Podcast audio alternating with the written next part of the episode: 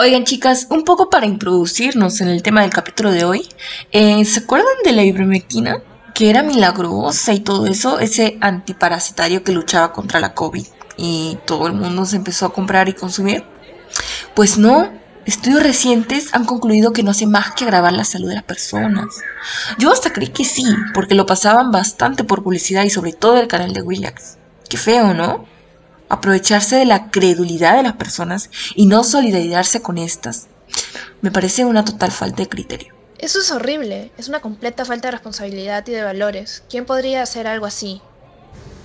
Claro, si una persona supone ser profesional en lo que hace, creo que por lo menos debería cumplir con una esencia básica para ejercer su trabajo de una manera correcta. Ajá, las personas, seamos famosas o no, debemos poseer virtudes en la convivencia con los demás. Exacto. ¿Cómo es posible que un periodista carezca por completo de empatía y de honestidad? Necesita mejorar en eso, si no, no vamos a llegar a ningún lado. Saben chicas, siento que poco a poco las virtudes están siendo reemplazadas por quien tenga la primicia, ¿no? Quien tenga el titular, la primera plana, sin importar dañar a ciertos grupos de personas.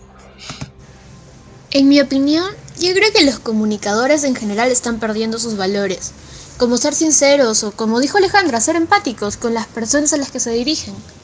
Hace poco encontré una frase que me llamó mucho la atención. Decía, cuando se descubrió que la información era un negocio, la verdad dejó de ser importante. Realmente no recuerdo el nombre del autor, pero creo que es literalmente lo más cierto que he leído en meses.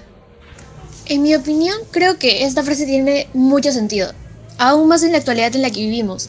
Muchos periodistas dejan de lado su vocación de informar con la verdad, o bueno, la que debería ser su vocación, porque se sienten más atraídos por el dinero o por el poder que les pueden dar. ¿Sabes, Ale? Es una muy buena frase que va a ir directo a mi estado de Instagram. Porque ahora la mayoría de medios nos ven como un negocio y ya no como personas a las que deben informar correctamente, ¿no? A las que deben eh, llevar la verdad. Eso es muy cierto.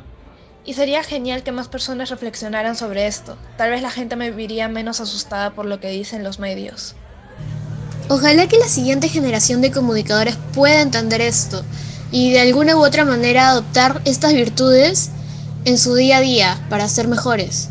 Bueno, eso sería todo por el capítulo de hoy. Muchas gracias por escuchar este podcast. Nos vemos en la próxima oportunidad.